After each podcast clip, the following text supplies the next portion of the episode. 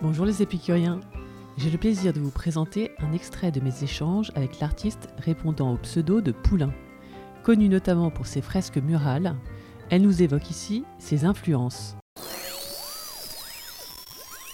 Oui, bah, L'histoire de l'art, on voit bien que, j'ai été très inspirée par euh, l'art classique, l'art néoclassique. Bougreau, William Adolphe Bougreau, euh, Ingres, euh, David, ça c'est les peintres néoclassiques qui m'inspirent énormément, qui, au niveau de la légèreté et puis de la, de la- de la finesse de la peinture.